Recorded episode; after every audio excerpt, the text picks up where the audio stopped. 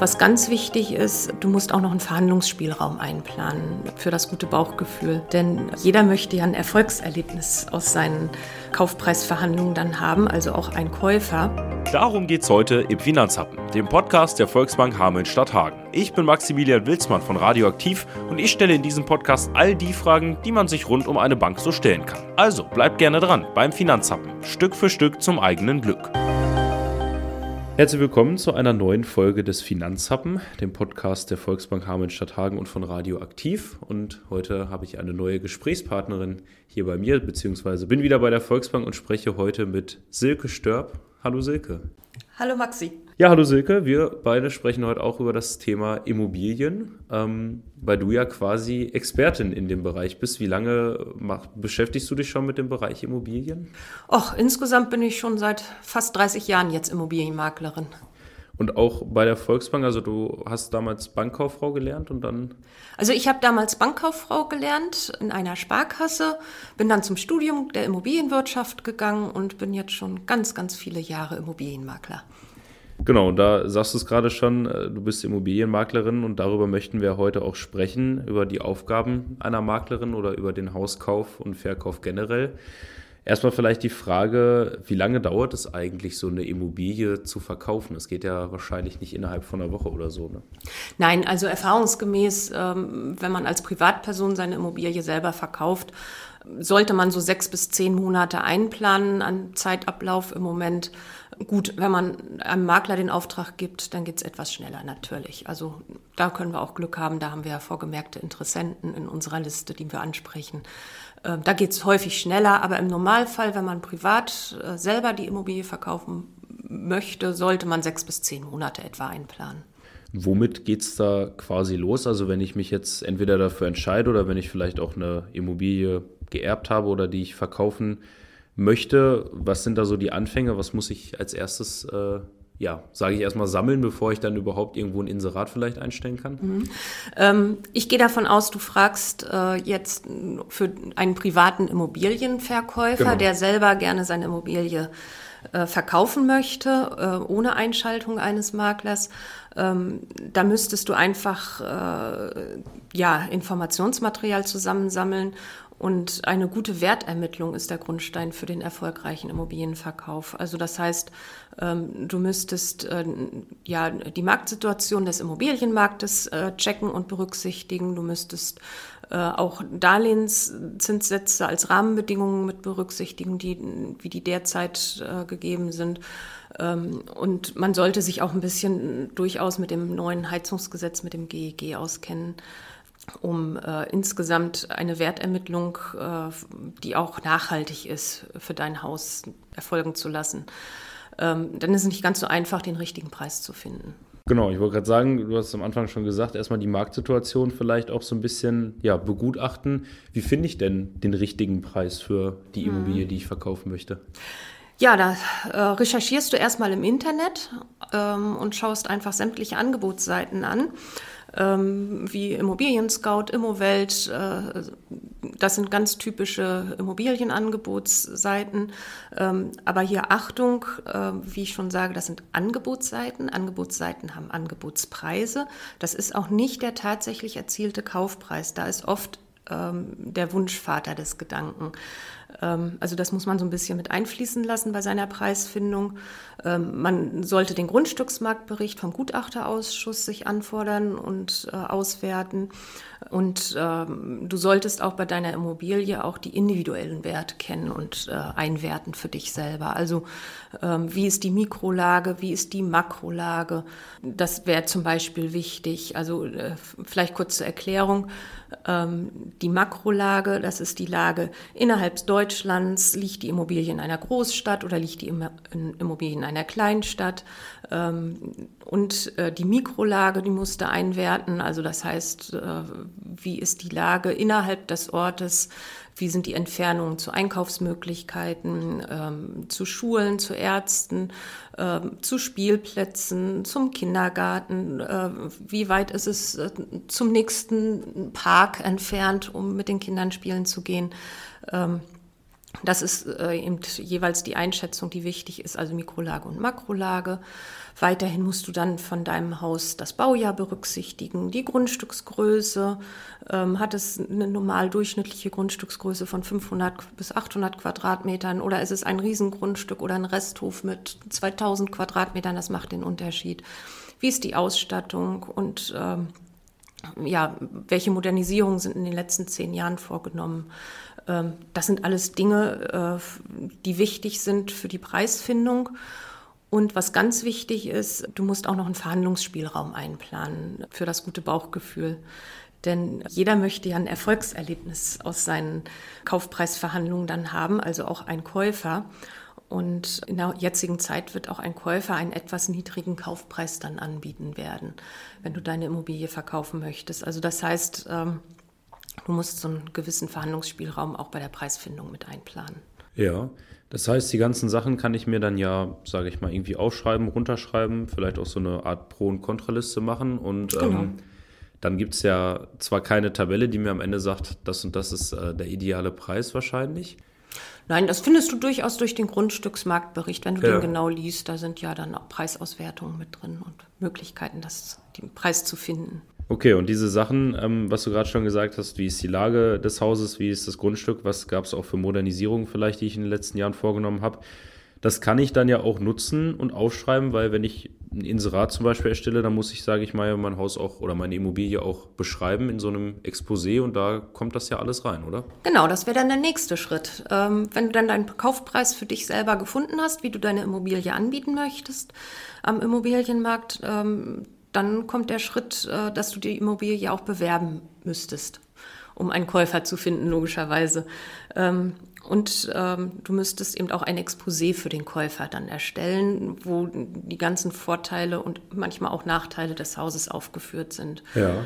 Ähm, also dazu brauchst du eben viele Unterlagen auch, ne, die du zusammensammelst. Ja, gibt es da vielleicht oder hast du so eine kurze Checkliste, was man da alles mit reinpacken sollte, woran man da denken muss? Ja. Ähm, du brauchst zum Beispiel unbedingt Grundrisse deines Hauses. Ne? Also die sollten auf jeden Fall mit ins Exposé beziehungsweise eben auch mit ins Internet gestellt werden ähm, Grundrisse, die den jetzigen Ist-Zustand abbilden. Eben. Oft sind Häuser ja auch umgebaut worden im Laufe vieler Jahre. Ähm, du brauchst auch äh, einen Grundbuchauszug, ähm, den stellst du natürlich nicht ins Internet, aber ja. den rennigst du dann deinem äh, zukünftigen Käufer aus, den benötigt der für seine Finanzierung dann. Ähm, was ganz wichtig ist, was unbedingt mit ins Internet muss als Angabe, ist der gültige Energieausweis. Ähm, den Energieausweis erstellt dir der Schornsteinfeger oder ein Energieberater. Mhm. Eine Katasterkarte, äh, einen Lageplan des Grundstücks brauchst du. Ähm, du solltest dir eine Baubeschreibung zusammensammeln. Äh, Bauzeichnung hatte ich schon erwähnt. Bei Wohnungseigentum, also bei Eigentumswohnungen, benötigst du eine Teilungserklärung, ähm, die Abrechnungen äh, und Protokolle von Eigentümerversammlung und wie gesagt, was ich sagte, die Wohnungs Abrechnung, die Jahresabrechnung die, für die Nebenkosten. Genau. Ähm, das sind alles so Sachen, die sollte man sich im Vorfeld zusammensammeln. Und ähm, was weiterhin unheimlich wichtig ist, ähm, Fotos äh, sind die Eintrittskarte, um sich näher mit einer Immobilie zu beschäftigen im Internet. Ähm, das ist unheimlich wichtig, dass du nicht einfach nur irgendwelche kleinen Schnappschüsse schnell mal mit dem Handy machst, mhm. wenn die Sonne hinter den Wolken hervorlugt, sondern dass du dir wirklich dafür äh, Zeit nimmst, äh, richtig tolle professionelle Bilder zu inserieren. Denn ähm, im Internet ist wirklich das so, dass ähm, ein Foto, ein tolles Foto, die Eintrittskarte ist, dass man beim Unterscrollen stehen bleibt bei der Immobilie und sich auch näher damit beschäftigt. Ja.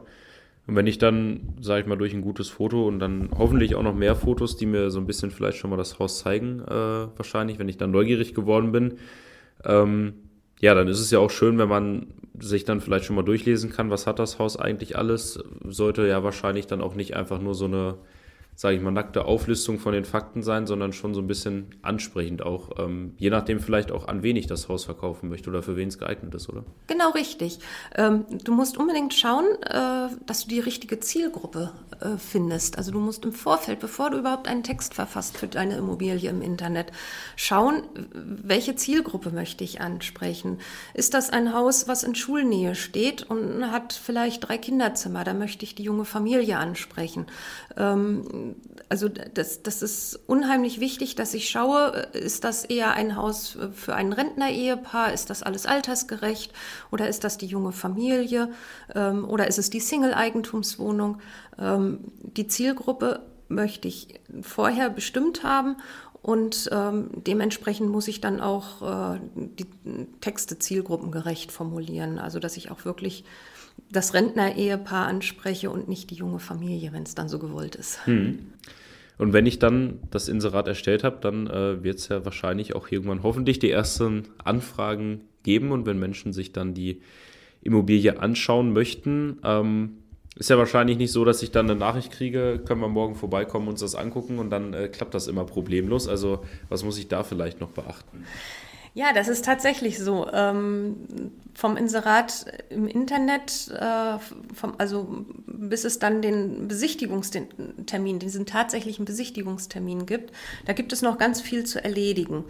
Mm, also du wirst erstmal ganz viele Anfragen bekommen, ganz viele Mails und ganz viele Nachrichten ähm, da musst du auch optimistisch rangehen, äh, dass dich das nicht flutet. Ähm, da musst du dann deine Menschenkenntnis äh, spielen lassen und da ist das Gespür auch für die richtigen Worte dann oft gefragt. Ne? Ähm, was noch ganz wichtig ist, äh, ist ein Tipp, ähm, wenn du deine Immobilie im Internet inseriert hast, dann musst du unbedingt erreichbar sein. Also stell mhm. deine Erreichbarkeit sicher. Ähm, und äh, überlass den Erstkontakt, wenn ein Interessent dich anruft, nicht der Mailbox. Ähm, also was ganz wichtig ist, ist vielleicht nochmal so, so ein Tipp am Rande, ähm, wenn du deine private Handynummer nicht äh, preisgeben möchtest, dann kauf dir ein Prepaid-Handy ähm, und oder leg dir eine neue Mailadresse an, ja. ähm, um eine gewisse Privatsphäre auch zu behalten für dich. Ähm, aber ganz wichtig ist, nicht der Erstkontakt über die Mailbox, sondern wenn du deine Handynummer bekannt gibst, äh, geh auch, sei erreichbar, geh selber ans Telefon. Ähm, auch am Telefon ist dann eine gewisse Gesprächsstrategie wichtig, ähm, die du dir zurechtlegen solltest. Ähm, hier ist es äh, ziemlich gut, wenn man den Mittelweg wählt, also alles sagen, was gesagt werden muss. Mm, aber nicht äh, zu sehr die Vorteile eines Hauses hervorheben, dass der Interessent ähm, zu hohe Erwartungen hat mhm. vor der Besichtigung. Ähm, aber äh, sprich auch nicht zu doll über die Nachteile eines Hauses. Also hier ist wirklich ein bisschen Fingerspitzengefühl gefragt. Ähm, und ähm, auch dazu noch einen Tipp am Rande. Erzähle nicht zu viele Details deinen Interessenten am Telefon. Also zum Beispiel keine Nebeneingänge erwähnen und keinen Haupteingang erwähnen. Oder wenn äh, dein Großvater, dessen Immobilie du verkaufen möchtest, Gemälde gesammelt hat. Mhm. Ähm, erzähl nicht zu viele private Details, weil du weißt nicht, ähm, ob wirklich äh, der Interessent am Haus interessiert ist oder nur am Inhalt oder ja. etwas auskundschaften will. Also bevor man den nicht privat kennengelernt hat, würde ich da nicht zu viel ähm, erzählen. Und dann ist ja auch wichtig, wahrscheinlich dann per Telefon oder wenn man dann den Kontakt hat zu einem Interessenten, dann einschätzen zu können, wenn er tatsächlich interessiert ist, ähm, sich vor Ort zur Besichtigung dann zu treffen. Wenn du einen Termin ähm, zur ähm, Besichtigung mit deinem Interessenten dann vereinbarst, ist es auch ganz wichtig, dass du dich selber kümmerst. Ja. Also es gibt ja ganz oft hilfsbereite Nachbarn, die den Schlüssel der Immobilie haben, wenn die unbewohnt ist und dann auch anbieten, gerade mal die Interessenten reinzulassen. Das geht gegen Baum. Also das mach bitte nicht. Mhm. Äh, ist immer unheimlich wichtig, dass du ähm, selber die Besichtigungen vornimmst. Ähm, und ganz wichtig ist auch, lass dich nicht von deinen eigenen Emotionen leiten, denn ähm, richtige Verkäufer, äh, die verkaufen nicht das, was es mal war, sondern ähm, wir müssen Visionen auch wecken, äh, sondern also du verkaufst das, was es zukünftig sein könnte. Ja. Du musst versuchen, dich in deinen Käufer rein zu versetzen. Ähm, und wie ich eben schon sagte, wir, ähm, das ist tatsächlich ein Vorteil eines Maklers. Wir sind objektiv. Ja. Bei uns steckt nicht das Herzblut in der Immobilie, sondern wir versuchen wirklich die Vision zu verkaufen, äh, wie es sein könnte, dass es passt für einen Interessenten. Ja, er ist ja wahrscheinlich auch für einen potenziellen Käufer dann auch irgendwie spannender, also sage ich mal weniger spannend, wenn ich jetzt höre, hier war das Kinderzimmer, hier war das Schlafzimmer, sondern eher spannend, wenn ich sehe, das ist äh, eine Familie zum Beispiel, hier könnte man das reinmachen, weil das ist ja am Ende auch das wahrscheinlich, was der Käufer wissen will oder was ihn interessiert. Genau, der braucht seine eigenen Visionen, ja. Genau, ähm, jetzt, wenn es soweit ist tatsächlich und dann gab es eine Besichtigung mit Interessenten ähm, und die sagen, ja, wir möchten das Haus kaufen, dann ist es ja wahrscheinlich, äh, stelle ich mir auch nicht so einfach vor, dass sie dann das Geld mitbringen oder sagen, naja, gut, Geld mitbringen. Ich meine, ein Haus kostet ja sowieso viel Geld, das funktioniert ja sowieso nicht. Also was muss ich dann alles noch beachten, wenn ich mich jetzt geeinigt äh, habe mit potenziellen Käufern, dass sie das Haus auch tatsächlich kaufen möchten? Ähm, also es ist so, dass äh, wenn wir jetzt den richtigen Käufer haben, also jetzt stellen wir uns vor, du hast deinen Käufer gefunden, mit dem du auch dich über einen Preis geeinigt hast äh, dann gibst du den Kaufvertrag in Auftrag bei einem Notar in Deutschland. Also ja. wir haben in Deutschland ja die ähm, Vorschrift, äh, dass alles zum Notar geht und äh, beurkundet werden muss. Da reicht nicht das Händeschütteln. Okay. Und jetzt kannst du einziehen, lieber Käufer, sondern ähm, es wird ein Kaufvertrag geschlossen bei einem Notar. Also die Ergebnisse deiner Verhandlungen äh, zwischen äh, dir und deinem Käufer, ähm, die werden dem Notar äh, zur Verfügung gestellt. Ähm, es gibt hier äh, gesetzliche Vorschriften, die alles, was alles einfließen muss in einen Notarvertrag. Mhm.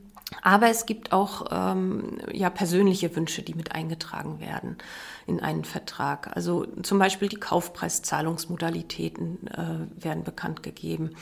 Ähm, aufgelistet wird mitverkauftes Inventar. Es werden Übergabetermine mit äh, dem Notar besprochen. Ähm, oder auch noch zu erbringende Leistungen durch einen Verkäufer. Also wenn du jetzt noch dem Käufer etwas zugesagt hast, dass ja. du noch, was weiß ich, im Garten äh, die große Eiche absägst und äh, entfernst und entsorgst. Äh, solche Dinge, die müssen alle im Kaufvertrag mit Einfluss finden. Okay. An sowas musst du unbedingt denken, dass du das alles im Kaufvertrag mit benennst.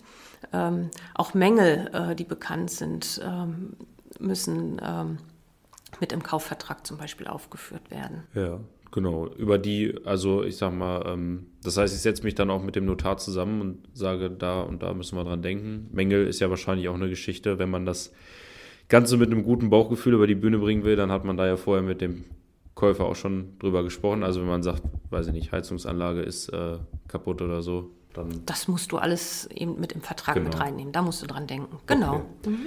Genau, und jetzt äh, ist das Ganze ja, also wir haben angefangen mit dem Zeitraum, der ja schon wirklich sehr lang ist. Ich meine, man macht das ja äh, als Privatperson nicht hauptberuflich, sondern macht das dann ja wahrscheinlich irgendwie nach Feierabend. Du hast vorhin schon gesagt, wenn man es dann online stellt, vielleicht überfluten einen die Mails dann auch erstmal. Das heißt, ähm, man kann sich dann ja auch die Hilfe nehmen und sagen, Mensch, vielleicht suche ich mir einen Makler, der mich dabei unterstützen kann und der vielleicht auch äh, zum einen die Zeit hat, weil das ja der Beruf ist, äh, sich darum zu kümmern, Anfragen zu beantworten und zum anderen eben auch vielleicht der Vorteil, dass diese persönliche oder diese äh, subjektive Geschichte eines Verkäufers dann so ein bisschen zumindest ausgeglichen wird.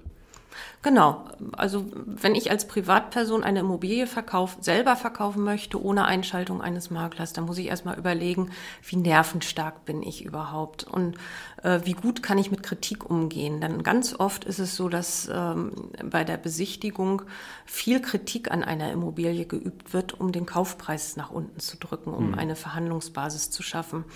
Kann ich damit gut umgehen? Denn oft hängt mein Herzblut ja in, an dieser Immobilie. Ich bin da vielleicht drin aufgewachsen und äh, kenne jede Ecke des Hauses. Und dann fällt Kritik, äh, tut oft weh dann auch. Ne? Äh, das muss ich mir vorher überlegen. Und bin ich auch in der Lage, einfach Neugierige, also Seeleute mit H geschrieben, von echten Kaufinteressenten zu äh, unterscheiden. Wie kann ich die tatsächlich dann selektieren, dass ich wirklich nur mich mit echten Kaufinteressenten beschäftige. Mhm. Und da sehe ich tatsächlich dann die Vorteile des Maklers auch äh, in unserer Erfahrung. Wie du schon sagst, wir beschäftigen uns den ganzen Tag mit nichts anderem als mit Häuser verkaufen und Wohnungen verkaufen. Ähm, und wir sind in der Region eben auch über viele Jahre wirklich toll vernetzt.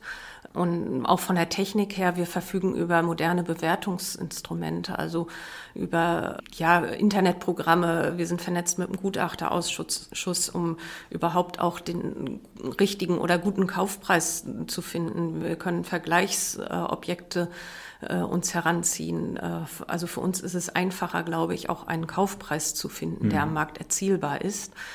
Und äh, wir haben auch wirklich ein gutes Auge für schwarze Schafe. Ähm, wir schauen ziemlich genau drauf, äh, welcher Kaufinteressent ist solvent. Wir checken die Bonität. Wir begleiten tatsächlich unsere Käufer und Verkäufer bis hin zum Notar. Ähm, wir übergeben dem Notar alle relevanten äh, Details, für, die für den Kaufvertrag wichtig sind und sitzen bis zur Unterschrift mit dabei. Ja, also quasi als ja so ein bisschen als begleitender Partner äh kann man so sagen. Ja. Ähm, dann ist ja vielleicht nochmal ganz spannend zu wissen, äh, ich meine, die Leute, die aufmerksamen Zuhörer haben es ja schon äh, wahrscheinlich entdeckt. Das ist ja der Volksbank oder der Podcast der Volksbank Hameln-Stadthagen. Du bist Maklerin. Das heißt, wenn man jetzt vielleicht sagt, Makler, ah, da bin ich mir nicht so ganz sicher, aber man kann ja auch zu seiner Bank gehen und sagen, Mensch, habt ihr da jemanden, der mich dabei vielleicht unterstützen könnte als Makler? Genau. Ne, also, also wir sind ein großes Team ähm, und äh, haben mehrere Makler, äh, die ihre Region wirklich gut kennen über viele Jahre. Und dann eben den Verkäufern und Käufern äh, helfen, dass sie zueinander finden. Und das wird nämlich auch noch Thema in den weiteren Folgen sein, die man in diesem Podcast hören kann. Erstmal vielen Dank dir, Silke. Gerne. Und äh, ja, ich würde sagen, wir sprechen uns dann ja nochmal äh, zu genau den anderen Themen, nämlich dem, der Käufer und der Verkäufer sich dann in den nächsten Folgen. Ja, war schön bei dir gewesen zu sein. Bis bald. Ja, ich habe mich auch gefreut. Bis bald und denen, die zugehört haben, auch bis bald. Abonniert gerne den Podcast und dann äh, bis zum nächsten Mal. Der Finanzhappen ist ein Podcast der Volksbank Hameln-Stadt Hagen. In diesem Podcast sprechen wir regelmäßig über aktuelle Finanzthemen, die im Geschäftsfeld der Volksbank liegen. Produziert wird der Podcast von Radio Aktiv. Neue Folgen vom Finanzhappen gibt es regelmäßig auf allen bekannten Podcast-Plattformen. Außerdem könnt ihr gerne die Website der Volksbank unter volksbank-hameln-stadthagen.de besuchen.